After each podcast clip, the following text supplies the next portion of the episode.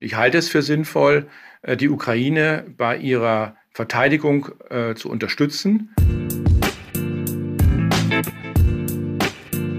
Hallo, ich bin Verena Bentele und ihr hört in guter Gesellschaft. Als Präsidentin des VDK, dem größten Sozialverband Deutschlands, beschäftige ich mich mit der Frage, was Politik und Menschen tun können, um aus unserer Gesellschaft eine gute Gesellschaft für alle zu machen. Und das tue ich gemeinsam mit euch in diesem Podcast. Es wird kritisch und konkret, ja, manchmal sogar unbequem, aber für etwas Gutes lohnt es sich zu kämpfen, oder?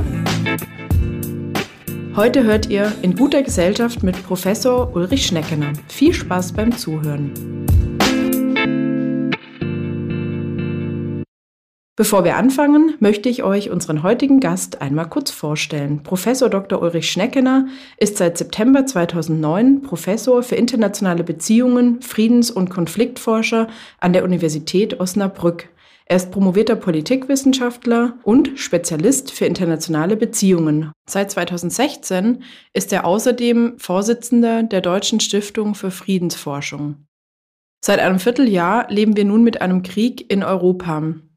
Und das wollen wir heute zum Anlass nehmen, um mit Professor Schneckener über Friedenssicherung und Friedensforschung zu sprechen. Herzlich willkommen, Herr Schneckener. Schön, dass Sie heute bei mir im Podcast sind. Ja, ich freue mich auch. Sehr schön. Dann äh, starten wir. Sie haben ja äh, spannende Vorlesungen an der Hochschule, an der Universität Osnabrück. Jetzt in diesem Semester ist eine Ihrer Vorlesungen praktische Vorgehensweisen in der Friedensförderung. Können Sie unseren Hörerinnen und Hörern ein Stück weit mal erklären, was genau das bedeutet und was die Vorlesung beinhaltet? Naja, es geht letztlich in der Friedens- und Konfliktforschung immer um zwei zentrale Fragen, nämlich zum einen, wie können wir Frieden erhalten, erreichen äh, und auch fördern. Und das ist ja nichts Selbstverständliches. Äh, Frieden ist ja nicht garantiert, wie wir ja gerade erleben, sondern darüber muss man sich ja, darum muss man sich ja permanent bemühen. Ähm, und die andere große Frage ist eben, wie können wir Konflikte, gesellschaftliche Konflikte, aber auch internationale Konflikte, die bis zu einem gewissen Grad auch unvermeidbar sind, wie können wir die auf konstruktive Weise bearbeiten, regeln, lösen. Und dazu entwickeln äh, Friedens- und Konfliktforscher ähm, verschiedene Ansätze, Vorgehensweisen. Äh, einer der bekannte, bekanntesten sind natürlich ähm, sowas wie Friedensvermittlung, also Mediationsprozesse, äh, Verhandlungsprozesse, jetzt ganz konkret bei ähm, Friedensprozessen aber auch breitere Ansätze, die dann diskutiert werden unter dem Stichwort Friedensförderung oder im Englischen Peacebuilding, äh, die also sich darum kümmern, äh, wie, ein, wie, eine, wie ein Frieden äh, entwickelt werden kann, erhalten werden kann, äh, insbesondere in Nachkriegskontexten.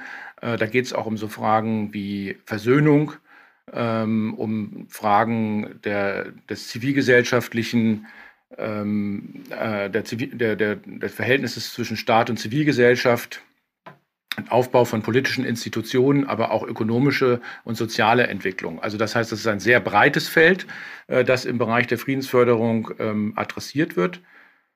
Und ähm, da eben, äh, ja, da gibt es eben dann auch verschiedene Praxisfelder, äh, die sich entwickelt haben, äh, wo also heute sehr viele internationale Organisationen, aber auch vor allen Dingen äh, Nichtregierungsorganisationen unterwegs sind. Das reicht, ist die ganze Bandbreite von der humanitären Hilfe über die Entwicklungspolitik ähm, bis eben hin in die offizielle Diplomatie, ähm, aber eben auch verschiedene spezialisierte NGOs oder ähm, andere Agenturen, äh, die auf diesem Feld der Friedensförderung unterwegs sind. Aber wenn ich es jetzt richtig verstehe, heißt ja Friedensförderung nicht zwingend, dass gerade ein Konflikt im Gange sein muss, sondern dass tatsächlich Friedensförderung auch was Fortwährendes ist, womit sich die internationalen Beziehungen, die diplomatischen Bemühungen die, der Staaten ähm, permanent befassen, oder? Ja, das ist eine Daueraufgabe. Mhm. Also sagen wir mal, äh, für die internationale Politik ist es eine der zentralen Aufgaben, sowas wie den internationalen Frieden eben zu sichern, zu erhalten. Ähm, und das heißt, es gibt also auch eine ganze Reihe von ähm, Ansätzen, die so eher auf der strukturellen Ebene äh, angesiedelt sind. Also das betrifft sowas wie Abrüstung, Rüstungskontrolle, ähm, entsprechende internationale äh, Vertragsregime äh, in diesen Bereichen, ähm, aber auch alles, was äh, mit Kooperation zu tun hat, ähm, was mit ähm, internationaler Entwicklungspolitik zu tun hat. Denken Sie an die ähm, SDGs, also die äh, Sustainable Development Goals äh, der Vereinten Nationen, die einen ganzen Katalog aufmachen, ähm, wie äh, sich eigentlich die Menschheit entwickeln sollte. Und fast alle dieser Ziele haben äh, explizit oder implizit einen Bezug zum Thema Frieden. Mhm. Ähm, was mich schon immer umgetrieben also Das heißt, ich wollte, mhm. Entschuldigung, das wollte, ich wollte nur sagen, das heißt, da, da sehen Sie, dass es also ein ganze sozusagen auf dieser Makroebene ähm, das Thema Frieden eigentlich ständig und überall mitgeführt wird. Mhm. Was äh, für mich immer schon spannend war, ist die Frage, wie viel Kenntnisse braucht man eigentlich über einen Konflikt, um am Ende zu einer friedlichen Lösung zu finden? Also sprich, wie wichtig ist eine historische Einordnung, wie wichtig ist zu verstehen, wie die letzten 10, 50, 100 Jahre in einem Staat beispielsweise äh, waren, wer sich wie und mit wem äh, auseinandergesetzt hat, ist es tatsächlich eine Grundvoraussetzung, diese Kenntnisse zu haben und den, den Rahmen zu haben, um irgendwann zu einer friedlichen Lösung zu kommen. Also wenn wir zum Beispiel jetzt mal den ähm, fortwährenden Konflikt äh, Palästina-Israel anschauen, wie wichtig ist dann wirklich den gesamten Kontext über die letzten vielen Jahre zu sehen? Ja, ich glaube, das ist schon sehr wichtig. Ähm, also wenn man jetzt von außen an einen solchen lokalen, regionalen Konflikt herangeht, dann kommt man, glaube ich, ohne eine solche sehr vertiefte regionale Expertise, Kenntnis auch der historischen Zusammenhänge, ähm, kommt man nicht aus. Ja. Ähm, gleichwohl ähm, ist gerade dieses Thema der Konfliktgeschichte immer ein hochbrisantes, problematisches, weil ja jede Konfliktpartei gewisserweise ihre eigenen historischen Narrative bildet. Und oft ist die Konfliktgeschichte und die Art und Weise, wie diese Konfliktgeschichte von den Konfliktparteien hm, verstanden wird, wie sie auch teilweise eben eingesetzt wird, auch sozusagen aktuell eingesetzt wird in dem Konflikt, ähm, ist ja oft Teil des Problems. Ähm, ja, also es gibt ja eben über diese Konfliktgeschichte vermitteln sich unterschiedliche äh, Wahrnehmungen. Ähm, warum haben wir überhaupt diesen Konflikt miteinander? Ähm, wer hat eigentlich wem wann was in der Vergangenheit angetan? Ähm, und so weiter. Das sind alles Dinge, die muss man, wenn man von außen rangeht, ähm, kennen, muss man wissen, man muss die Position dieser Konfliktparteien äh, kennen, man muss aber auch verstehen, welche Bedeutung Geschichte in der aktuellen Auseinandersetzung, äh, gerade jetzt beispielsweise Israel-Palästina eben hat. Mhm. Jetzt werden wir vielleicht mal ein bisschen konkreter. Sie haben ja auch gerade eine Vorlesung, fast schon hellseherisch in Ihrer Planung, Putins Kriege. Und äh, wenn man jetzt anschaut, ähm, was es in den letzten Jahren so für ähm, Kriege von Seiten Russlands gegeben hat gegen andere Länder, zum Beispiel ähm, während der Paralympischen Spiele 2014, die Annexion der Krim, ähm, der Tschetschenien-Konflikt und so weiter. Wie wichtig ist eben auch die Konfliktherde an anderen Stellen äh, von sozusagen zu, zu kennen, äh, die Putin aufgemacht hat, um jetzt den Krieg Russlands gegen die Ukraine einordnen zu können?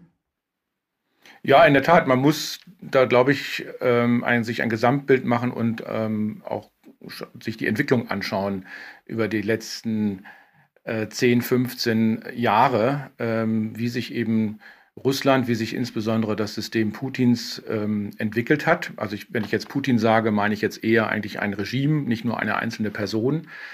Ähm, und da können wir eben schon eine gewisse Kontinuitätslinien feststellen, äh, wie eben das Regime einmal nach innen repressiver geworden ist und nach außen aggressiver aufgetreten ist. Und ich denke, 2014 war da wirklich ähm, der entscheidende Punkt. Man kann das noch länger zurückverfolgen. Ähm, wir hatten 2008 ja den, die Intervention Russlands in Südossetien, also in der ähm, in, dem, in dieser abtrünnigen mhm. Region sozusagen äh, in Georgien.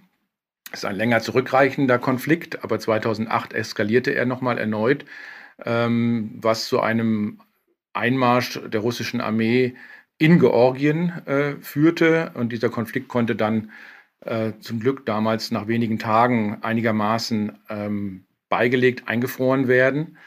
Äh, aber da deuteten sich bereits ähm, an, dass Russland bereit ist, äh, in seiner unmittelbaren Nachbarschaft auch äh, zu militärischen Mitteln zu greifen, um eigene Interessen, gegebenenfalls auch territoriale Interessen durchzusetzen. Wie ist es in Ihren Augen, ähm, wie, oder wie schaut das aus mit dem Lerneffekt? Also kann man aus dem Georgien-Konflikt damals 2008 eben auch Maßnahmen und Strategien ableiten, die auch heute vielleicht hilfreich sein könnten, um den äh, Russland-Ukraine-Konflikt zu beenden?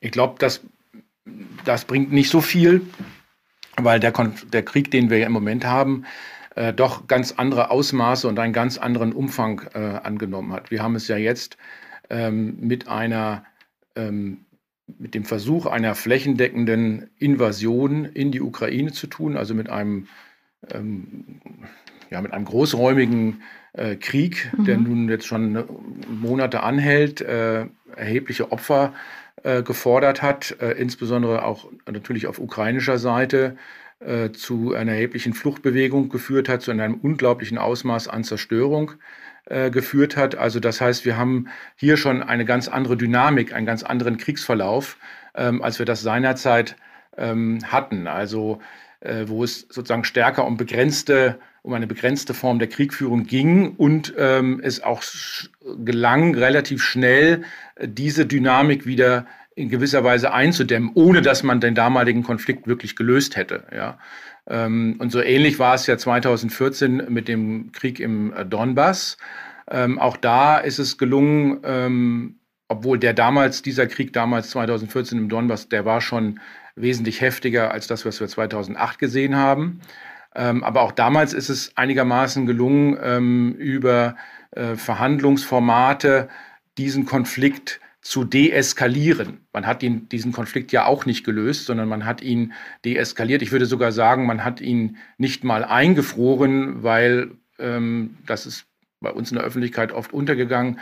Seit 2014 ähm, in den rund um die besetzten Gebiete im Donbass eigentlich eine permanente, latente Kriegssituation geherrscht hat, bei dem es also ständig zum Einsatz äh, von Waffen kam, äh, immer wieder Opfer zu beklagen waren.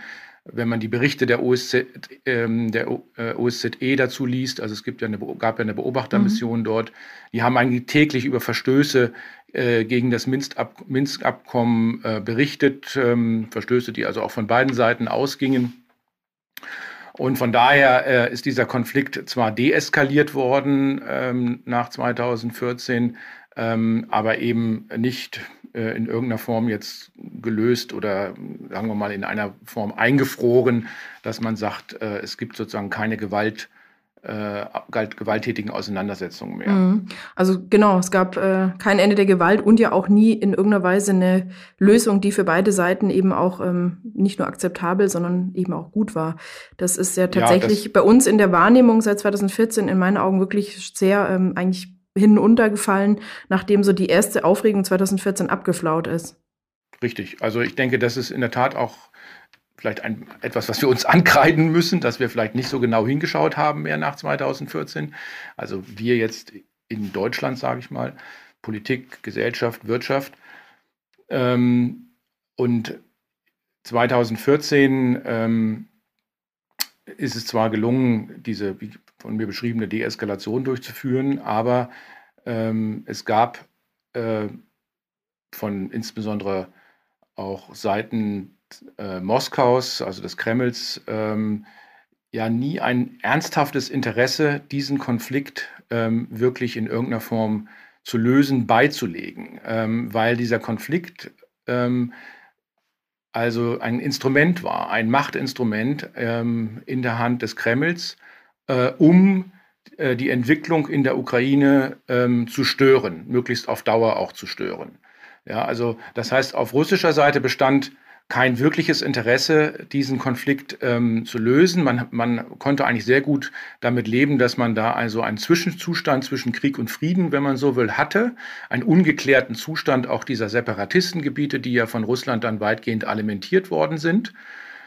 Ähm, und äh, das diente eben dazu, einen Einfluss ähm, auf die Ukraine, auf die ukrainische Politik äh, zu nehmen, weil man äh, in Moskau ähm, ja sehr äh, unzufrieden war, äh, geradezu entsetzt war über die Entwicklungen, die die Ukraine seit 2014, also mit dem Maidan, genommen hat. Und man ja glaubte 2014, dass es so etwas wie ein Anti-Maidan gibt, der sich aus Teilen, ähm, also aus Teilen der ukrainischen Bevölkerung, also insbesondere in der Ostukraine, ähm, von, von denen ausgehen würde, den man so ein bisschen unterstützen müsste und es dann zu so einem Anti-Maidan-Aufstand kommt ähm, und insofern sozusagen Moskau wieder mehr Kontrolle über die ukrainische Politik gewinnt. Diese Vorstellung ist damals gescheitert. Also es gab ja auch Versuche in Odessa und in Kharkiv äh, entsprechende Gebäude zu besetzen ähm, sowas ähnliches, was dann im Donbass geschehen ist. Und das ist gescheitert damals, da hatte man sich in Moskau verkalkuliert und dann ähm, blieb letztlich äh, dieser Krieg im, äh, in der Donbass-Region, äh, in diesen, ähm, das Ergebnis waren diese besetzten Gebiete, die dann wie so eine Art Faustpfand in den letzten Jahren ähm, von, von russischer Seite genutzt wurden.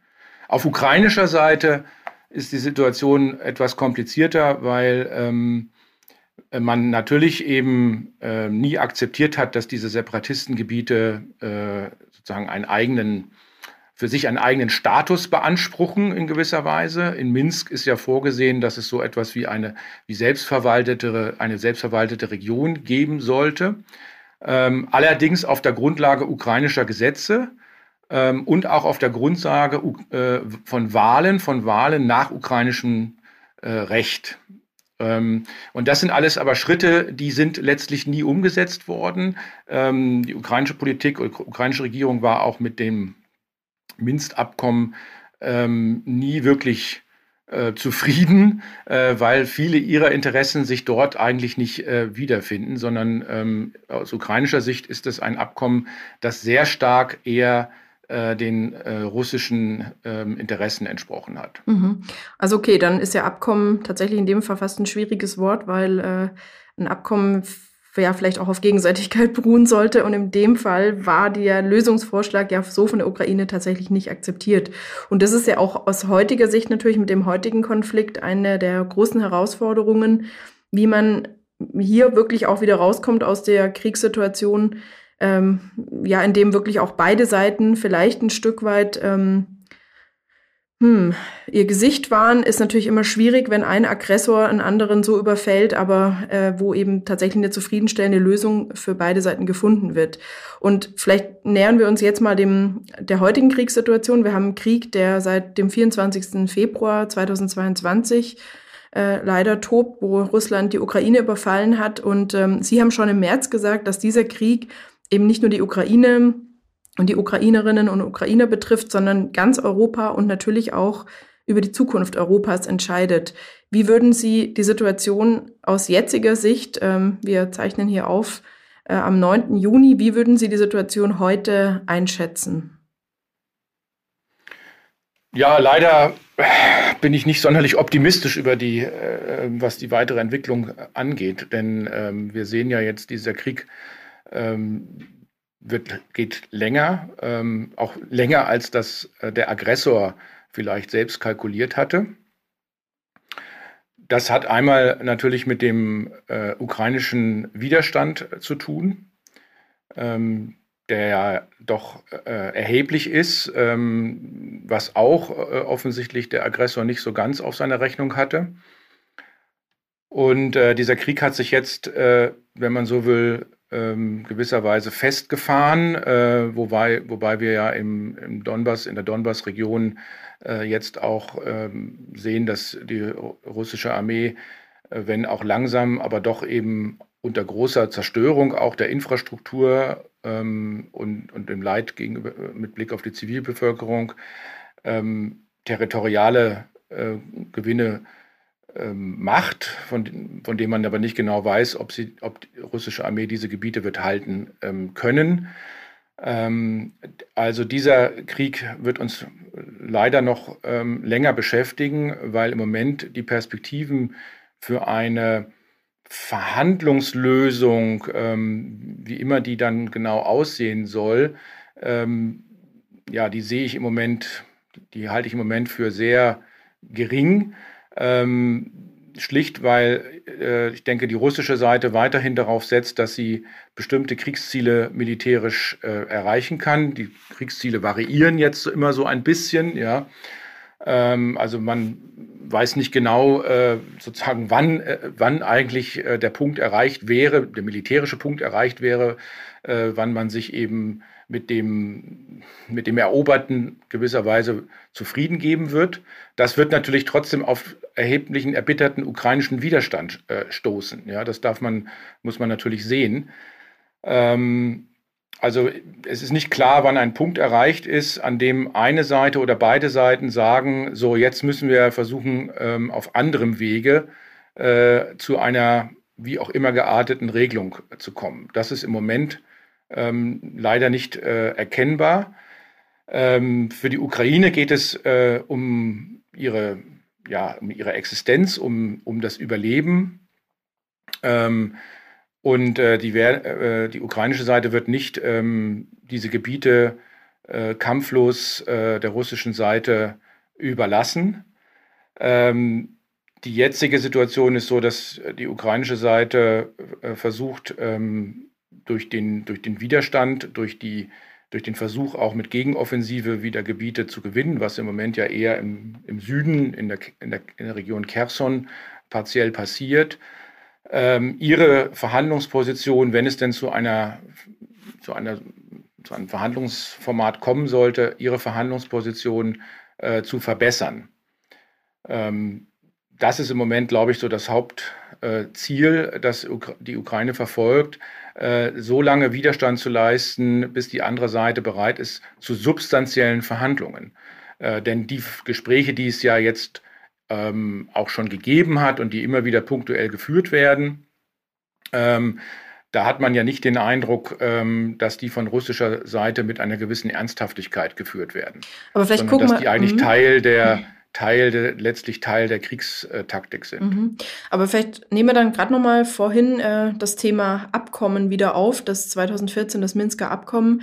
Äh, was ja 2014 tatsächlich eigentlich nur dazu geführt hat, ähm, dass der Konflikt ein bisschen aus dem Bewusstsein der Öffentlichkeit verschwunden ist, dass es in unserer Wahrnehmung zumindest nicht mehr ganz so äh, virulent war in den Nachrichten, aber was die Situation ja auf überhaupt keinen Fall geklärt hat. Und wenn wir jetzt mal anschauen oder auch Sie aus Wissenschaftlerseite, was kann man denn aus eben der Situation 2014 vielleicht auch für diesen Konflikt tatsächlich lernen? Also was wäre Ihrer Meinung nach jetzt wirklich ein substanzielles Ergebnis, ähm, das man bräuchte, um jetzt wirklich auch zu einem Ende dieses Konflikts zu kommen? Weil das ist auf militärischem Wege passiert, ist ja vielleicht nicht so wahrscheinlich. Ich weiß nicht, wie Sie es einschätzen, aber ich halte das ja für nicht so wahrscheinlich, sondern es muss ja irgendwann tatsächlich wohl eher eine andere Lösung gefunden werden.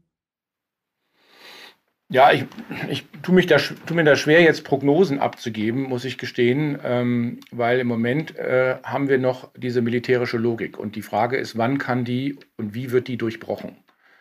Ähm, und den Punkt sehe ich eben im Moment noch nicht erreicht, äh, gerade weil eben der Aggressor bisher keine Anstalten macht, ähm, zu signalisieren, ähm, ab wann, ab welchem Punkt man sich eben überhaupt auf sowas wie Verhandlungen substanzieller Art ein, einlassen würde.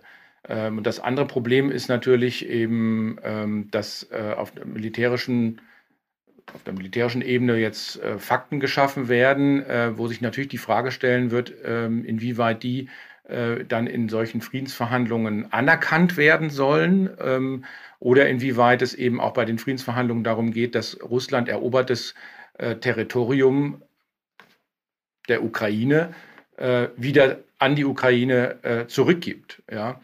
Ähm, und inwieweit es da eine Bereitschaft in Moskau gibt. Ich glaube, das erst, äh, das wäre ein Punkt, ähm, wenn also ein Signal aus Moskau käme, man sei auch bereit darüber zu sprechen, besetztes Territorium wieder an die Ukraine zurückzugeben dann wäre das sicherlich ein Punkt, bei dem die Ukraine äh, sich leichter täte, in solche Verhandlungen einzusteigen. Dieses Signal sehe ich aus Moskau aber auch überhaupt nicht. Im Gegenteil, was wir sehen, sind ja Versuche, äh, Vorbereitungen äh, in den jetzt besetzten Gebieten, diese Gebiete stärker ähm, an Russland anzuschließen. Da werden ja erste Schritte gemacht, die Einführung äh, der Währung, äh, die F Telefonverbindungen etc. pp. Es ist die Rede davon, dass es möglicherweise zu ähm, Abstimmungen in Anführungszeichen kommen soll, ähm, damit man also ähm, sowas wie ein Beitritt dieser Region zur russischen Föderation vielleicht vorbereiten kann und so weiter. Also das geht ja alles in eine komplett andere Richtung. Also das ist ja nicht, dass man hier Gebietsgewinne hat, die man dann für Verhandlungen einsetzt, sondern das sind Gebietsgewinne, die man behalten will. Und das ist natürlich jetzt, sagen wir mal, aus ukrainischer Sicht eine extrem schwierige Ausgangslage, sich unter solchen Bedingungen überhaupt auf Verhandlungen einzulassen. Mhm. Genau, ist für die Ukraine natürlich äh, extremst schwierig und ähm, was aber auch natürlich eine, eine erhebliche Schwierigkeit ist, natürlich die politischen Bemühungen des Westens der letzten Jahre und natürlich auch der aktuellen äh, in der aktuellen Situation. Jetzt gab es ja von deutscher Seite und auch von anderen westlichen Ländern über Jahre das Bestreben, durch äh, ja, Wirtschaftspolitik und jetzt auch durch Sanktionen Putin zu zähmen, früher eben durch Wirtschaftspolitik auch Putin an den Westen ein Stück weit mehr zu binden. Meinen Sie, dass diese Strategie auf ganzer Linie oder zumindest teilweise gescheitert ist, durch wirtschaftspolitische Annäherung ähm, mit Russland in gutes Einvernehmen zu kommen? Ja, sie ist offenbar gescheitert. Ähm, also ob sie auf ganzer Linie gescheitert ist, vielleicht so weit würde ich vielleicht nicht gehen, weil man, weil man natürlich nicht weiß, was passiert wäre, hätte man in den letzten Jahren eben bestimmte wirtschaftliche, insbesondere energiewirtschaftliche äh, Projekte nicht betrieben, ob dann sozusagen das Verhältnis ähm, des Westens, äh, insbesondere der Europäischen Union zu Russland nicht schon früher äh, sehr stark eingetrübt gewesen wäre. Ähm, also ob man nicht bestimmte Spannungen, ähm, die wir jetzt in brachialer Form erleben, ob man die eben nicht dann schon früher gehabt hätte. Also das Argument kann man natürlich machen, aber ist letztlich auch müßig, ähm, weil das ist so eine kontrafaktische Überlegung. Ähm, was wir jetzt äh, sehen, ist etwas, wovor äh, seit 2014 doch durchaus eine Reihe von Beobachter und Beobachterinnen, äh, insbesondere aus der Osteuropa- und Russlandforschung, ähm, auch hierzulande gewarnt haben. Ähm, was aber äh, in der deutschen Politik und äh, auch in der deutschen Wirtschaft ähm, eher wenig beachtet oder wenig gehört wurde. Ähm, wir haben geglaubt, dass äh, man über die insbesondere energiewirtschaftlichen Beziehungen ähm, mit Russland so eine Art von Interdependenz herstellt, also eine Art von wechselseitiger Abhängigkeit.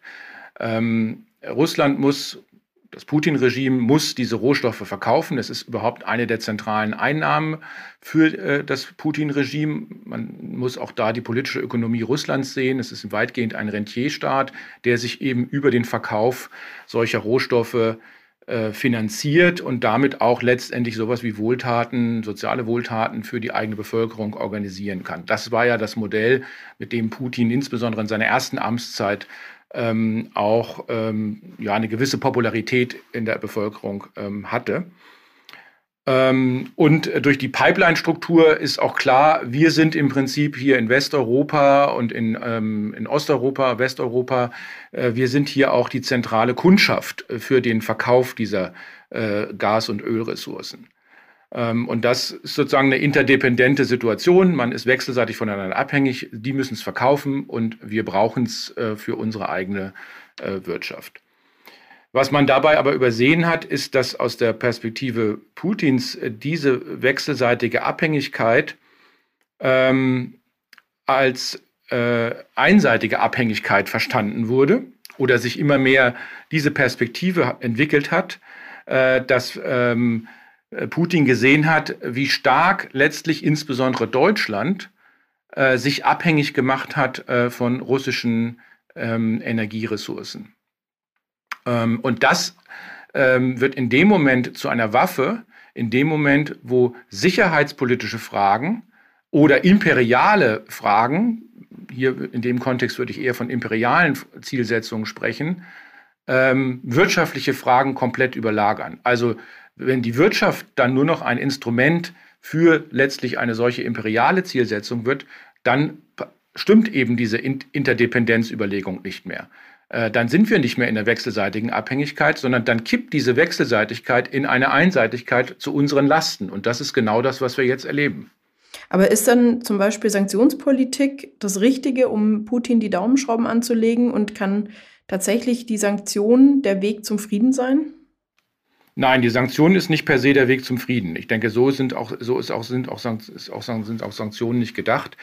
Es geht jetzt erstmal darum, äh, die ähm, mit den Sanktionen äh, auf der russischen Seite die Kosten für den Krieg und auch für die eigene Kriegsführung zu erhöhen. Und ähm, damit eben der russischen Seite diesen Krieg letztlich in irgendeiner Form zu erschweren. Man sieht das das dauert, das hat, da sind, gibt es Sanktionen, die wirken sofort. Es gibt Sanktionen, die wirken erst mittelfristig und langfristig. Ähm, über bestimmte Sanktionen können wir jetzt im Moment noch gar nicht reden, weil wir so schnell aus der Abhängigkeit beispielsweise von Gaslieferungen nicht rauskommen ähm, und so weiter. Ähm, das heißt, die Sanktionen haben zunächst einmal eine ganz andere äh, Zielsetzung, nämlich auf diese diesen Konflikt und auf, den, auf die Kriegsdynamik äh, Einfluss zu nehmen. Sie haben, glaube ich, jetzt noch nicht den Zweck, konkret ähm, äh, Friedensverhandlungen zu befördern. Ähm, sie können dann ein Instrument sein, wenn es zu einer ähm, zu äh, konkreten Verhandlungen kommen sollte. Sie können dann ein Instrument sein, wo man dann sagt, naja, wenn hier bestimmte Zugeständnisse von russischer Seite gemacht werden, dann können wir auch schrittweise aus bestimmten Sanktionen äh, wieder raus. Ja, also dann können die Sanktionen genutzt werden, ähm, um eben ähm, ja, entsprechende Kompromisse, ähm, Geschäft, ja, Bargaining, also äh, sozusagen als, als, als Verhandlungsmöglichkeit äh, genutzt werden, ähm, um eben Angebote zu machen, ähm, äh, und Gegenangebote dann durch eben ja, Sanktionen, die man, die man dann eben wieder zurücknimmt. Ja, aber das muss dann, das kann erst geschehen in einem solchen Setting, äh, wo dann überhaupt über die Substanz äh, einer möglichen Konfliktregelung äh, gesprochen wird. Erst in so einem Kontext macht eine Rücknahme von Sanktionen dann äh, auch Sinn. Was ja wirklich spannend ist, wie komplex die Wege zum Frieden sind und was alles zu einer friedlichen Lösung beitragen kann. Und in dem Zusammenhang wird ja auch in Deutschland gerade wieder heftig diskutiert, inwieweit kann man mit Waffen Frieden schaffen. Was sagen Sie also dazu, wenn jetzt äh, schwere Waffen, und der Ruf kam ja aus allen Parteien oder fast allen, an äh, die Ukraine geliefert werden sollen? Wie sinnvoll ist tatsächlich die Lieferung von Waffen, um Frieden herzustellen? Naja, das klingt zunächst mal natürlich paradox. Ähm, und ähm, aber ich würde sagen, in der Radikalität stimmen halt ja beide Sätze nicht wirklich. Also sowohl der Satz äh, Frieden schaffen ohne Waffen als auch der Satz Frieden schaffen mit immer mehr Waffen oder mit schwereren Waffen. Wie stimmt dann der Satz? ja, ich glaube, wir müssen schon einfach immer auf die jeweilige Konstellation schauen und um welche Art von Frieden äh, geht es überhaupt. Ja, ähm, ich glaube, das sind alles Slogans. Das sind alles Slogans, ähm, die, die von politischen Bewegungen oder äh, von der Friedensbewegung, aber dann eben auch vielleicht von, von politischen Parteien und so weiter genutzt werden. Ähm, letztlich führt das eigentlich nicht wirklich weiter. Ähm, sondern man muss ja die Konstellation äh, sich anschauen. Und in der jetzigen Konstellation ähm, ist doch die Frage letztendlich äh, die, ähm, ob äh, der Westen ähm, äh, jetzt diejenigen, die über schwere Waffenlieferungen entscheiden, äh, ob es ähm, wie, inwieweit es sinnvoll ist, und ich halte es für sinnvoll, äh, die Ukraine bei ihrer Verteidigung äh, zu unterstützen, ähm, damit eben äh, dieser Aggression, soweit es eben irgendwie geht, Einhalt geboten werden kann, ähm, weil nur das äh, zu einer Situation führen kann, die entweder zu einer Veränderung in Moskau führt, ähm, also zu einer politischen Veränderung in Moskau führt, ähm, oder eben das jetzige Regime dazu äh, zwingt, ähm, an irgendeinem Punkt zu sagen, äh, ja, okay, wir sind jetzt bereit zu substanziellen Verhandlungen bei der auch die bereits eroberten Gebiete wieder zur Disposition stehen. Also das ist das, was ich vorher gesagt hatte. Ja. Und das, glaube ich, lässt sich nur erreichen durch eine starke Ukraine. Das lässt sich nicht erreichen, wenn, wenn, wenn gesagt wird, naja gut, wir liefern da jetzt keine Waffen hin. Ähm, dann wird einfach die Eroberung von äh, Teilen der Ukraine voranschreiten. äh, und die Bereitschaft auf russischer Seite, sich ähm, auf eine Verhandlungslösung ähm, einzulassen, äh, die wird eher sinken. Warum sollte man das tun, wenn man doch in der Lage ist, jetzt eben weite Teile der Ukraine äh, zu beherrschen, wenn man äh, möglicherweise noch einmal einen Angriff auf Kiew unternehmen kann ähm, und sozusagen diese weitreichenden Kriegsziele, die Putin ganz am Anfang formuliert hat, äh, dann vielleicht eben doch realisieren kann. Und wenn man das verhindern will, und ich glaube, ähm, es nicht nur im ukrainischen Interesse, sondern es ist auch im europäischen Interesse, genau das zu verhindern, dann kommt man aus dieser ähm, Zwickmühle, aus diesem Dilemma nicht raus, äh, dass man die Ukraine so ausrüsten muss, dass sie sich soweit es geht und so gut es geht, verteidigen kann. Aber würden Sie dann sagen, dass das Sondervermögen von 100 Milliarden für die Bundeswehr dann eben auch ein wichtiger Beitrag ist für Frieden und Sicherheit in Europa und ein Stück weit auch in der Ukraine? Ja, gut, das ist ein bisschen eine andere Frage. Das hängt jetzt sehr davon ab, was mit den 100 Milliarden äh, genau gemacht werden soll. Es gibt ja jetzt so eine Shopping-List, ähm, wo jetzt sehr stark in verschiedene Rüstungsgüter ähm, investiert werden soll. Teilweise ist das auch eine nachholende Investition. Ähm, also es klingt jetzt wie so eine enorme Aufrüstung der Bundeswehr. Ähm, in Teilen ist es das auch. Es ist auch sicher eine Modernisierung der Bundeswehr. Äh, in anderen Teilen ist es aber eigentlich, sind es eigentlich sich jetzt zu realisierende Investitionen, die eigentlich zum Teil schon länger anstehen, die auch zum Teil länger schon diskutiert worden sind, die in den schon vorigen Regierungen diskutiert worden sind, wo man sich dann nicht hat einigen können, äh, da bestimmte Maßnahmen ähm, umzusetzen. Ähm, also insofern würde ich auch dieses 100 Milliarden Paket ein wenig relativieren. Das ist eine Menge Geld, ohne Zweifel. Ja, gerade wenn man jetzt meinetwegen aus dem Sozialbereich oder so kommt ähm, oder wie ich aus der Wissenschaft, dann sind 100 Milliarden enorm viel Geld. Ähm, für eine Armee ist, und für einen Verteidigungsetat ähm, ist das nach wie vor einigermaßen überschaubar, äh, denn die 100 Milliarden, das sind im Prinzip zwei Jahresetat äh, Etats des jetzigen Verteidigungshaushaltes. Ne? Ich will das nicht kleinreden, aber nur mal so in Relation. Mhm. Ähm, das heißt, das alleine äh, wird wahrscheinlich gar nicht reichen, äh, wenn man jetzt sagt, Europa, äh, die NATO, aber auch die Europäische Union äh, muss sich stärker äh, auch Verteidigungsaufgaben widmen, ähm, solange jedenfalls wir in Russland eine solche Konstellation haben, wie wir sie im Moment haben. Ich meine, das ist natürlich auch noch eine große Unbekannte. Wie geht es in Russland und mit Russland selbst weiter? Denn dieser Krieg äh, wird auch zu Veränderungen ähm, in Russland äh, und in der russischen Gesellschaft führen. Wir wissen halt nur noch nicht, in welche Richtung.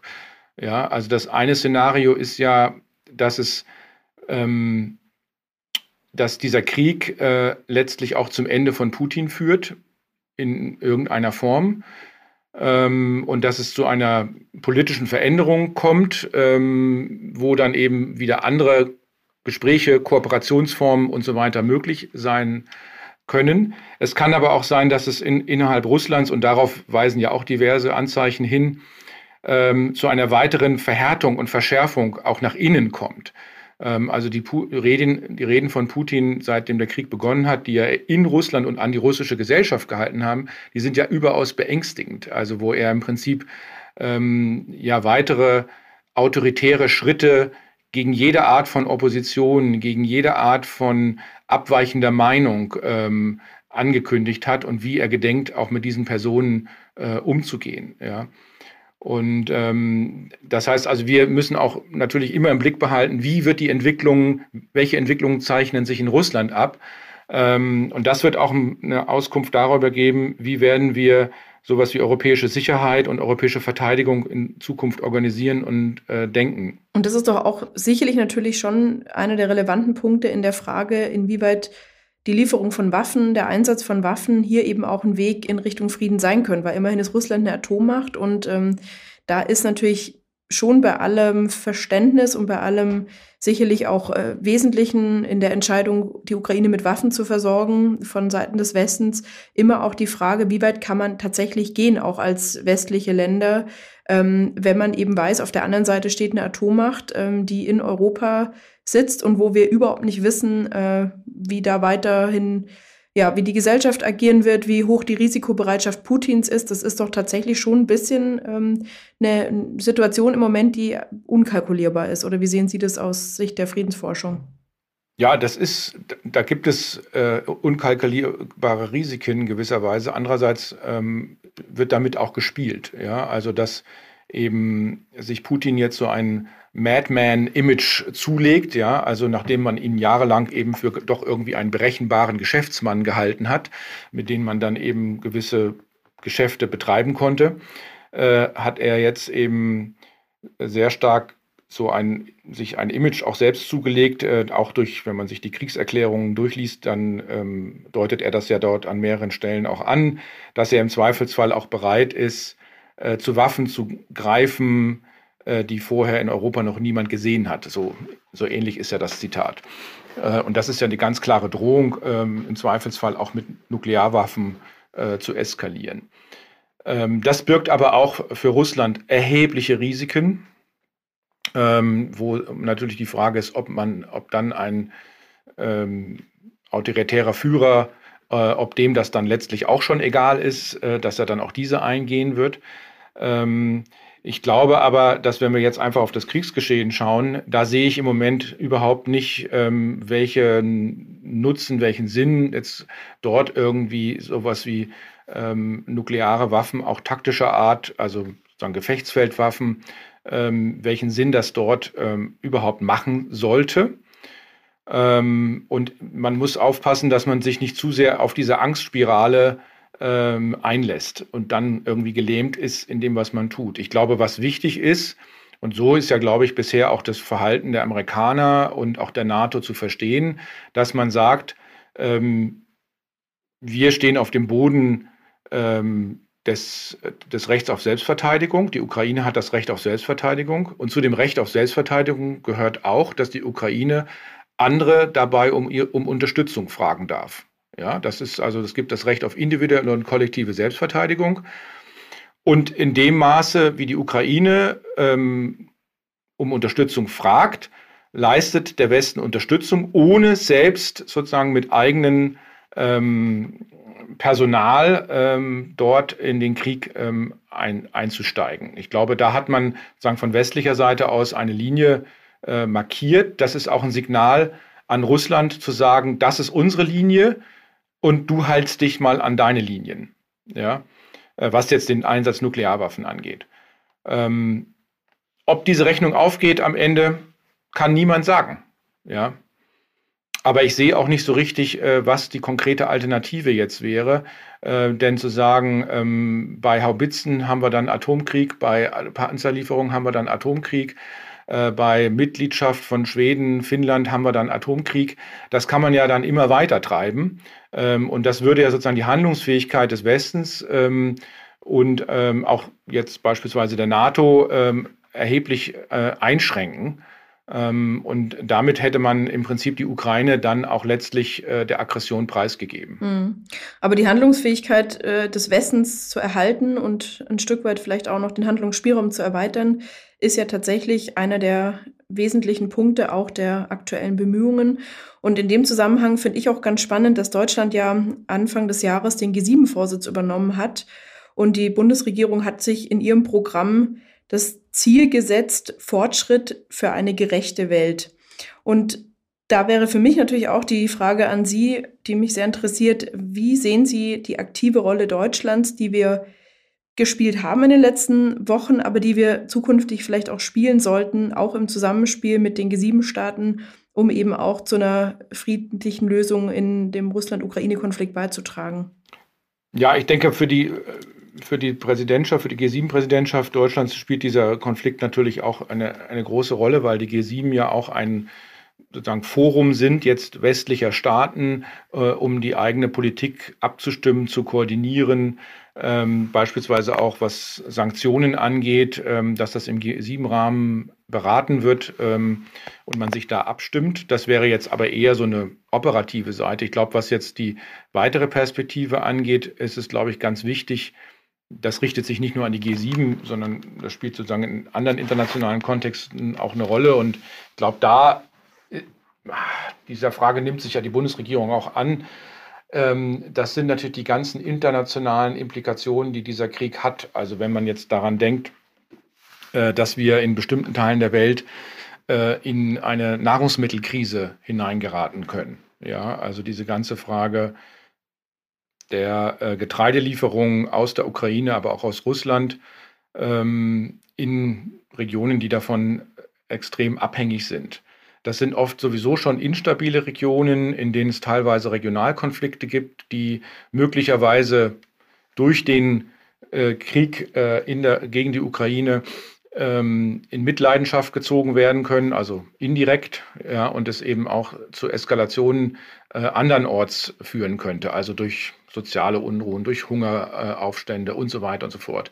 Also solche weitergehenden Implikationen ähm, des Krieges, das betrifft eben sowohl dieser Nahrungs- und Lebensmittelbereich äh, als auch eben der Energiebereich. Denn die, der Umbau ähm, der europäischen Energiepolitik, insbesondere auch der deutschen Energiepolitik, also die Reduzierung der Abhängigkeit Deutschlands von Russland, wird ja, das, wird ja auch zu einer Veränderung auf den Energiemärkten führen, äh, die nicht nur mit Vorteilen für alle verbunden ist, sondern unter Umständen mit erheblichen Nachteilen für andere Weltregionen. Und auch das muss sozusagen im Blick behalten werden und auch darum müsste sich die G7 aus meiner Sicht kümmern. Hm. Wenn wir natürlich jetzt mal schauen, es muss ja Wege raus aus dem Konflikt geben. Wir hatten jetzt schon über Waffen gesprochen, über sanktionspolitische Maßnahmen.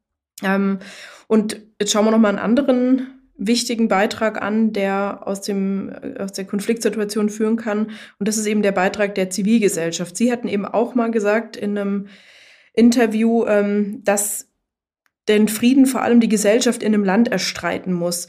Wie würden Sie das denn einschätzen? Wie sind ähm, die gesellschaftlichen Bemühungen derzeit schon erkennbar in der Ukraine, aber auch in Russland? Und gibt es da irgendeine Art von Friedensbewegung, die jetzt schon substanziell ist und einen Beitrag aktuell leisten kann? Ich glaube, das ist unter dieser, unter diesen hocheskalierten, unter dieser hocheskalierten Situation im Moment nur sehr schwer ähm, vorstellbar und darstellbar. Also äh, ich, ich denke, dass es ähm, in Russland ähm, gibt es ja, gab es ja am Anfang auch Proteste äh, gegen den Krieg, also insbesondere in den urbanen Zentren. Ähm, die sind sehr schnell ähm, zu einem Ende gekommen, auch durch eben äh, die massiven staatlichen Repressalien. Und ähm, insofern jetzt auf eine äh, Friedensbewegung in Russland zu hoffen, äh, die praktisch an das eigene Regime appelliert, äh, doch bitte mit dem Krieg aufzuhören, ähm, da würde ich jetzt nicht viel, allzu viel Hoffnung investieren. Ähm, auf ukrainischer Seite besteht die Friedensbewegung, wenn man so will, bisher doch weitgehend darin, dass sich ähm, die Gesellschaft äh, eigentlich enger zusammengerückt ist, dass ähm, auch Staat und Gesellschaft enger zusammengerückt sind, äh, dass doch sehr breit die Überzeugung vorherrscht, also auch wenn ich mit ähm, ukrainischen Kollegen und Kolleginnen ähm, spreche, habe diverse Kontakte an, an, ukrainische Universitäten hier, ähm, es besteht doch eine sehr große Einigkeit darin, ähm, dass ein Frieden für die Ukraine nur möglich ist, äh, wenn Russland diesen Krieg nicht gewinnt. Ähm, und das, setzt, das bedeutet eben eine starke Verteidigungsbereitschaft ähm, der ukrainischen Gesellschaft. Und wir sehen das ja auch, dass äh, hier ja nicht nur die ukrainische Armee kämpft, äh, sondern dass es äh, diverse ähm, Organisationen gibt, äh, zivilgesellschaftlicher Art, die die Armee unterstützen. Das war übrigens 2014 auch schon äh, der Fall. Ich meine damit jetzt nicht ähm, die, die freiwilligen Bataillone, das ist nochmal ein anderes Phänomen das übrigens 2014 stärker war, als, äh, als das äh, jetzt aktuell der Fall ist. Ähm, es gibt die Territorialverteidigung, äh, wo sich viele Freiwillige auch melden. Ähm, und es gibt eben ähm, Organisationen, Hilfsorganisationen, äh, die ukrainische Soldaten unterstützen, äh, die die Armee unterstützen. Ähm, es gibt äh, Organisationen, die versuchen, die Zivilbevölkerung zu unterstützen. Ähm, also die ganzen Küchen, die aufgebaut werden, um die Leute zu versorgen, die in, ihre Nächte in Bunkern verbringen müssen und so weiter. Also es gibt A, eine enorme Bewegung in der Zivilgesellschaft, in der ukrainischen Zivilgesellschaft, die überhaupt schon immer sehr aktiv gewesen ist. Also gerade was wir beim Maidan gesehen haben und äh, auch danach. Ähm, also die Organisationsfähigkeit der ukrainischen Zivilgesellschaft würde ich eben nicht unterschätzen, aber die ist im Moment sehr stark auf diese Verteidigungsperspektive äh, orientiert ähm, und nicht so sehr darauf, ähm, was sozusagen jetzt konkrete Schritte sind, ähm, wie eine mögliche Konfliktlösung aussehen könnte ähm, und so weiter. Also das, da, da sehe ich jetzt im Moment wenig ähm, Diskussionen oder Bewegung äh, in irgendeiner Form, was aber auch nachvollziehbar ist, äh, wenn man in der Weise angegriffen wird und erstmal sozusagen um Leib und Leben fürchten muss. Hm. Wenn wir den Konflikt jetzt mal anschauen und gucken, wo finden wir vielleicht auch Parallelen zu anderen Konflikten. Wo würden Sie sagen, äh, kann man aus der Vergangenheit einerseits Parallelen ziehen, aber vor allem, und das ist ja noch wichtiger, andererseits auch was lernen, wie andere Konflikte mit diplomatischen Möglichkeiten beigelegt wurden. Was wäre für Sie da tatsächlich der erste Schritt, wo wir hinschauen und was wir lernen können ähm, und wie wir auch als Bundesrepublik sicherlich und als westliche Länder einen Beitrag leisten können, um den Konflikt hier zu beenden, neben dem, dass hier Waffen geliefert werden, dass Sanktionen verhängt werden. Was sind die Möglichkeiten, die es noch gibt? Es ist ganz nicht, also es ist immer gefährlich, nach Parallelen zu suchen, weil das immer in so eine Analogiefalle hineinführt. Ne? Also dass man einen konkreten Konflikt ähm, dann äh, versucht zu parallelisieren mit einem historischen Fall, äh, wo dann doch eben viele Faktoren anders gelagert sind. Ähm, also ich bin gar nicht gegen Vergleiche, also in einem wissenschaftlichen Sinne. Ja, vergleichen heißt ja nicht gleichsetzen, sondern vergleichen heißt ja oft gerade sich mit den Unterschieden auseinandersetzen. Ähm, so im landläufigen äh, Gebrauch des Wortes Vergleich klingt ja immer so gleichsetzen an und dann verbieten sich bestimmte Vergleiche. Ähm, insofern ist das, äh, ist das von der Methodik her ähm, immer mit naja, gewissen Problemen behaftet. Äh, und ich weiß auch nicht genau, welche Kategorie man hier greifen soll. Also es gibt, gibt natürlich eben andere, sagen wir mal, zwischenstaatliche Kriege. Äh, wir haben ja einen Rückgang zwischenstaatlicher Kriege äh, nach 1945, insbesondere nach 1990 erlebt. Ähm, aber es gibt natürlich prominente Fälle, wie beispielsweise der Iran, äh, iranisch-irakische Krieg äh, der 80er Jahre, was ein sehr lang anhaltender zwischenstaatlicher Krieg war, oder der äthiopisch, äh, äthiopisch-eritreische Krieg Anfang der 2000er Jahre. Ähm, das sind auch zwischenstaatliche Kriege ähm, gewesen. Ähm, bei beiden äh, war allerdings die Situation so, dass äh, internationale Organisationen wie zum Beispiel die Vereinten Nationen hier eine gewisse Rolle spielen konnten oder Regionalorganisationen eine gewisse Rolle spielen konnten, ähm, um auf die Konfliktparteien Einfluss äh, zu nehmen äh, und um eben ähm, mit Vermittlungsbemühungen ähm, äh, mühselig, aber dann doch irgendwie zu irgendwelchen Lösungen zu kommen. Ähm, ja, also sei es dann ein Abkommen oder ein Waffenstillstand zumindest ähm, und so weiter. Und meistens aber auch, ähm, dass territoriale Eroberungen zurückgenommen worden sind. Ja, also das, das ist eben auch oft dann bei diesen zwischenstaatlichen Kriegen ein Punkt, dass man versucht, zum Status quo ante zurückzukehren, also zu dem Ausgangspunkt, wo der Krieg seinen Ausgangspunkt genommen hat. Ähm, so, wenn man das jetzt überträgt, kommt man aber genau in die Schwierigkeit hinein, die ich vorhin geschildert habe, äh, dass ich eben noch nicht sehe, dass die russische Seite bereit wäre, zum Beispiel über sowas ernsthaft zu verhandeln, also die Rückgabe von erobertem Territorium. Äh, und die andere Schwierigkeit liegt darin, äh, dass mit Russland jetzt eben ein Akteur hier beteiligt ist, der gleichzeitig ähm, ständiges Mitglied des Weltsicherheitsrates ist. Das heißt also, diese Instanz des Weltsicherheitsrates und damit der Vereinten Nationen, die fällt hier als Rahmen und, oder auch als Akteur für eine Konfliktlösung, für einen Verhandlungsprozess fast komplett aus. Genau das Gleiche gilt für die OSZE. Ähm, die Organisation ist auch im Prinzip komplett lahmgelegt und kann im Moment in diesem Konflikt keine Rolle spielen. Vielleicht kann die OSZE dann eine Rolle spielen, so ähnlich wie das 2014 war, wenn mal eine, ein, eine Friedensverhandlung stattgefunden hat und irgendwie eine Art von Lösung, eine Art von Abkommen da ist, das irgendwie überwacht werden muss oder so. Da könnte vielleicht die OSZE dann wieder eine Rolle spielen. Ähm, so, aber im Moment sozusagen gibt es wenig Akteure, die hier ähm, aus diesem Bereich in Frage kommen, äh, um hier ja eine gute Vermittlerrolle ähm, zu spielen. Die andere Parallelität, die hier aufgezogen wird, ist ja, dass wir es eher mit ähm, solchen ähm, Eroberungskriegen, ähm, Großkriegen wie dem Ersten und Zweiten Weltkrieg zu tun haben. Ja, also dass wir hier eben ähm, Parallelen sehen, Ähnlichkeiten, so würde ich es mal nennen, in der, im Aggressionsverhalten, äh, die dann, wo ich dann eher sagen würde, ja gut, das erinnert dann teilweise an das, an, an das wilhelminische Deutschland oder an das faschistische Deutschland. Ähm, und äh, in beiden Fällen ähm, endete das ja äh, mit der Niederlage des Aggressors. Ja, also in dem Moment, da haben sich alle anderen zusammengeschlossen, weitgehend, ähm, um eben diesen Aggressor letztendlich äh, zu besiegen. Ähm, so, das gilt natürlich insbesondere für den Zweiten Weltkrieg.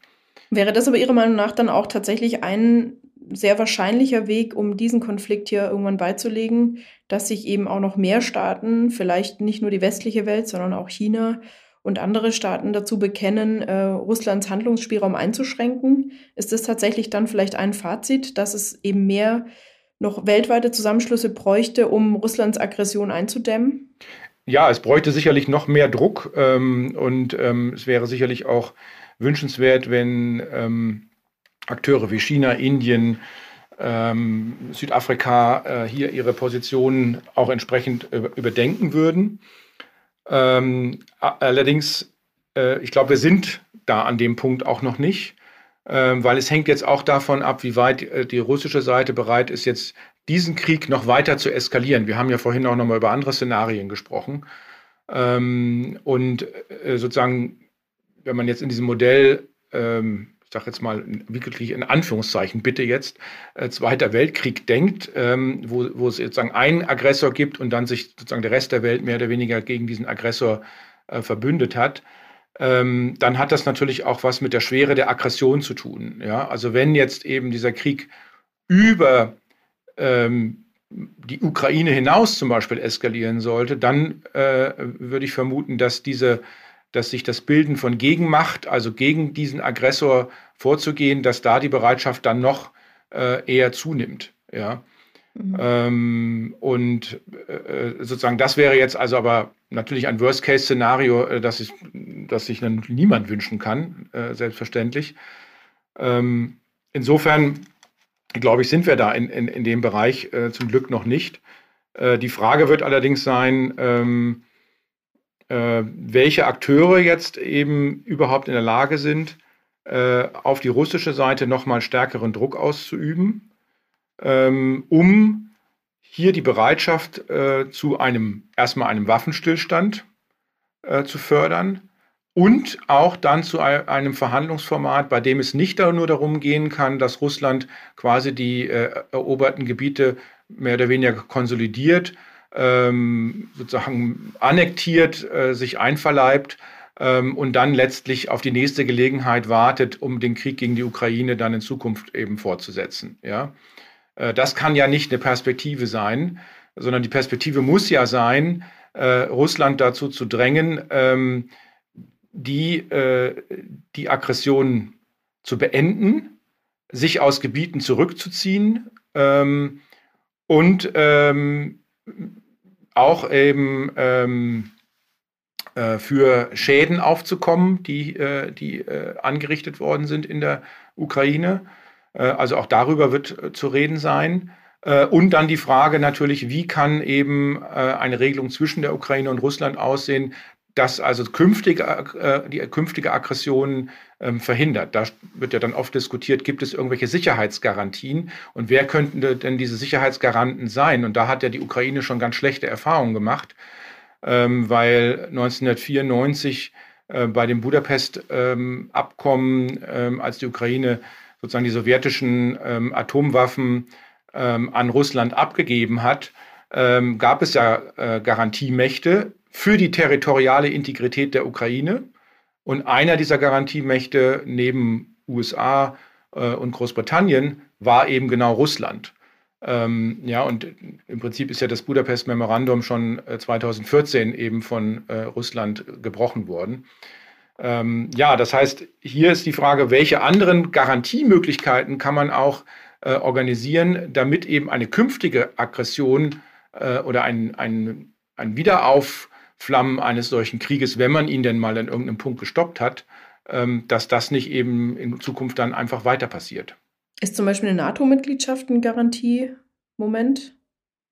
Eine NATO-Mitgliedschaft äh, wäre natürlich äh, etwas, weil das würde ja bedeuten, dass äh, die NATO dann sagen würde, äh, wir ähm, äh, verteidigen auch bei einer künftigen Aggression äh, dann die Ukraine in, in ihrem territorialen Zuschnitt. Und äh, das wäre natürlich doch eine deutlich äh, höhere Abschreckung gegen, für jeden Aggressor. Ja.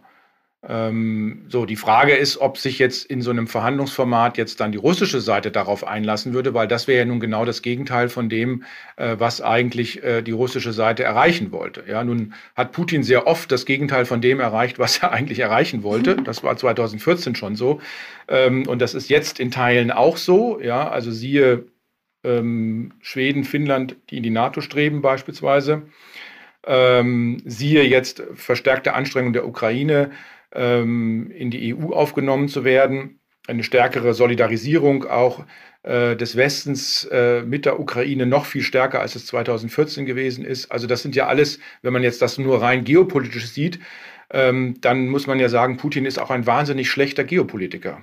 Was aber leider natürlich im Moment nicht dazu führt, dass es eine einfache und leicht umzusetzende Lösung aus diesem Konflikt gibt. Ich danke Ihnen schon mal sehr für die Einblicke, die unseren Hörerinnen und Hörern äh, zumindest gezeigt haben, wie komplex es ist, in so einer Situation einen Weg rauszufinden und dass äh, die Antworten oft nicht so schwarz und weiß sind, wie wir das alle sicherlich gerne hätten, um ähm, auch schnell wieder in Sicherheit und Frieden in Europa zu leben. Wir haben zum Abschluss immer eine Rubrik. Äh, ich gebe Ihnen einen Satzanfang vor und Sie dürfen den Satz in einem Satz beenden. Das wäre total schön. Und wir starten. Ein positives Beispiel für nachhaltigen Frieden ist. Ja, ich würde sagen, das deutsch-französische Verhältnis. Also wenn wir jetzt bei diesem zwischenstaatlichen Krieg bleiben, dann ist, glaube ich, ähm, wenn man sich die Geschichte zwischen Deutschland und Frankreich anschaut, äh, mit ähm, drei kurz aufeinanderfolgenden Kriegen Ende des 19. Jahrhunderts bis in die Mitte des 20. Jahrhunderts. Ähm, und was sich dann danach entwickelt hat, nach 1945, äh, dann ist das sicherlich ein Paradebeispiel für einen nachhaltigen Frieden. Wenn Sie als Friedensforscher in dem Konflikt Russlands gegen die Ukraine jetzt eine Entscheidung treffen könnten, dann wäre das die Entscheidung für oder auch gegen? Die Entscheidung wäre aus meiner Sicht für einen ähm, Regimewechsel in äh, Moskau. Mhm, sehr gut. Die UNO leistet für den Frieden? Ja, eigentlich extrem wertvolle Arbeit. Sie wird oft unterschätzt. Sie wird oft äh, politisch auch marginalisiert. Äh, sie ist extrem abhängig davon, ähm, ob es zu einer Handlungs äh, ob es einen handlungsfähigen Sicherheitsrat gibt, was wir im Moment nicht haben. Aber äh, die Welt wäre ohne das UN-System äh, an vielen Stellen sicherlich nicht friedlicher. Der Friedensnobelpreis bedeutet? Ja, ist eine wichtige symbolische Anerkennung und Auszeichnung. Und ich freue mich immer dann, wenn der Friedensnobelpreis an Personen oder Organisationen geht, äh, die noch nicht so bekannt sind und die auf diese Weise, deren Themen auf diese Weise bekannter werden. Weltweiten Frieden wird es, hoffentlich auch mal irgendwann geben. Aber das ist natürlich ein langfristiges Ziel und eine Aufgabe, an der ganz, ganz viele mitwirken müssen. Ähm, und wir müssen uns immer klar machen, dass Frieden eben eine Daueraufgabe ist, eine Dauerbaustelle. Äh, und das gilt für alle Gesellschaften. Das gilt auch für die, für die friedlichste Gesellschaft der Erde. Auch die muss sich jeden Tag neu Gedanken um ihren inneren sozialen Frieden machen. Mhm.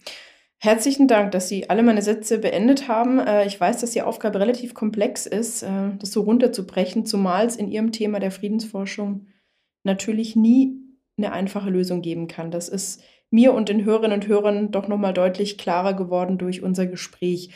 Am Ende habe ich natürlich aber trotzdem nochmal eine Abschlussfrage und ein Abschlussthema. Es gibt ja weltweit viele Konfliktherde, die wir haben, über die wir jetzt in der Kürze der Zeit natürlich überhaupt nicht sprechen konnten. Aber was ich nochmal ganz spannend finde, Sie haben ein Buch geschrieben über einen möglichen Grund für Konflikte, und zwar der Wettlauf um Ressourcen, Konflikte um Klima, Wasser und Boden. Und das würde mich zum Abschluss tatsächlich nochmal interessieren. Wie stark sehen Sie ähm, diese Konfliktgründe auch als zukunftsweisend in den nächsten Jahren in Europa? Also wird das tatsächlich auch der große Konfliktherd sein in der Europäischen Union, in ganz Europa oder natürlich auch mit unseren Nachbarkontinenten? Also diese Faktoren spielen jetzt schon bei vielen ähm, Regionalkonflikten in der Welt, ähm, im Nahen Mittleren Osten, Subsahara-Afrika, äh, teilweise auch Lateinamerika, ähm, Ressourcenfragen spielen jetzt schon überall eine starke Rolle, ohne dass man jetzt sagen kann, also da ist die Forschung etwas vorsichtiger ähm, zu sagen, dass äh, Ressourcen sozusagen unmittelbar äh, zu Gewalt und äh, Krieg äh, führen, also Verknappung von Ressourcen oder auch Ressourcenreichtum äh, sofort eben sich übersetzt in gewalttätige Konflikte. Ähm, aber es spielt eine Rolle und äh, durch, das, durch den Klimawandel verändern sich hier auch in verschiedenen Bereichen ähm, die Parameter. Äh, und es ist äh, eine Riesenherausforderung, ähm, da entsprechende Anpassungsprozesse äh, zu organisieren, gerade in Weltregionen, die ohnehin schon unter ähm, Instabilitäten, ähm, Mangel an Ressourcen und so weiter zu leiden haben und wo dann Verteilungskonflikte noch stärker werden, Zugangskonflikte zu Ressourcen stärker werden und die dann unter Umständen eben auch gewalttätig ausgetragen werden. Und davon wird Europa ja mittelbar oder unmittelbar betroffen sein. Also ich denke nicht, dass äh, wir werden in Europa hoffentlich, ähm, wir werden auch Konflikte haben, ähm, aber die werden wir vielleicht auf andere Weise austragen können. Da haben wir den Rahmen der Europäischen Union, äh, der doch ein großer Verhandlungsrahmen darstellt, äh, bei der eben äh, die Staaten und Gesellschaften Europas äh, versuchen können, solche Fragen auch äh, miteinander zu lösen. Und Europa hat auch die eigenen Ressourcen, ähm, also finanziellen Ressourcen, ähm, um auch in diesem Themenfeld äh, zu Lösungen zu kommen. Ähm, ich glaube, das äh, ist, das ist vielleicht das geringere Problem, obwohl es auch ein großes Problem natürlich ist. Aber äh, Europa kann sich ja nicht vom Rest der Welt abschneiden, sondern was im Rest der Welt passiert, wird immer auch Auswirkungen auf Europa haben. Ähm, und äh, die, wir sind ja quasi mit den Konfliktregionen in anderen Teilen der Welt äh, eng verkoppelt. Ähm, also einmal durch unser Einwirken dort, also wir sind ja auch nicht unschuldig an sozusagen bestimmten Ressourcen. Ähm, ähm, und ähm, auch am Klimawandel tragen wir also die Hauptverantwortung ähm, im Norden, also im globalen Norden, also insbesondere USA, ähm, äh, Europa und China. Ähm, und insofern sind wir natürlich mitverantwortlich, aber wir werden auch in mit also Mithaftung und Mitleidenschaft gezogen, wenn eben äh, regionale Konflikte äh, noch eben zukünftig stärker werden. Also sei es durch Fluchtbewegungen, ähm, äh, sei es durch ähm, äh, humanitäre Katastrophen, ähm, äh, durch insgesamt äh, Einschränkungen, ähm, was Handelsbeziehungen etc. pp angeht. Ja. Ähm, also insofern, auch das ist ein Riesenfeld, äh, um das sich die Europäische Union sowohl nach innen als auch nach außen äh, Gedanken machen muss. Das wird spannend bleiben und natürlich sind wir alle auch gespannt auf die Beiträge der Friedensforschung, die zumindest äh, die Wege hin zu Frieden klarer machen, die sicherlich auch praktische Ansätze. Ähm ja, es tut mir auch leid, dass ich jetzt ähm, gerade mit Blick auf den aktuellen Krieg äh, wenig wenig Hoffnung aktuell verbreiten konnte. Aber ich glaube, man muss eben versuchen, doch den, den Gegebenheiten hier ins Auge zu blicken. Ähm, und da ja, komme ich im Moment zu keiner anderen Einschätzung. Es ist auch völlig in Ordnung. Ähm, das ist ja, das war nicht das Ziel, Sie einzuladen, dass Sie unseren Hörerinnen und Hörern sagen, das ist ja alles bald vorbei. Es wird ja auch tatsächlich so einfach nicht sein. Wir haben alle gemeinsam hier nochmal festgestellt, es gibt leider keine einfachen Lösungen, die wir uns zugegebenermaßen manchmal alle wünschen würden. Aber ich bin wirklich sehr dankbar, dass Sie uns nochmal aufgezeigt haben, wie komplex die Suche nach Frieden und das Herstellen von Frieden und auch das Wahren von Frieden tatsächlich ist auf der Welt. Und ähm, da leisten Sie mit Ihrer Arbeit, mit Ihrer Professur und auch Ihrer Stiftung für Friedensforschung einen wesentlichen Beitrag, um da etwas Licht ins Dunkel zu bringen. Dankeschön. Ja, danke auch nochmal herzlich für die Einladung. Bevor ich mich bei euch, liebe Hörerinnen und Hörer, verabschiede, möchte ich wie immer einen ganz persönlichen Lichtblick mit euch teilen. Habt ihr euch schon mal die Frage gestellt, was ist eigentlich Glück? Ich stelle sie mir fast jeden Tag. Vielleicht finden manche Kinder und Jugendliche Antworten im neuen Schulfach Glück, das an über 200 Schulen in Deutschland bereits unterrichtet wird. Ein Instrument, mit dem dort gearbeitet wird, ist der Basar der Schwächen. Jede Schülerin, jeder Schüler schreibt eine Schwäche auf und die anderen Schülerinnen und Schüler sind dann damit betraut, zu erklären, warum diese Schwäche keine ist oder vielleicht sogar in eine Stärke verwandelt werden kann. Ja, wenn das ein Schritt zum Glück ist, ist ja vielleicht das Glück nicht mehr weit. Und das war's für die heutige Folge in guter Gesellschaft mit Professor Dr. Ulrich Schneckener. Ich hoffe, ihr seid auch nächstes Mal wieder dabei, wenn es heißt in guter Gesellschaft mit einem spannenden Gast. Also abonnieren nicht vergessen. Tschüss und bis bald.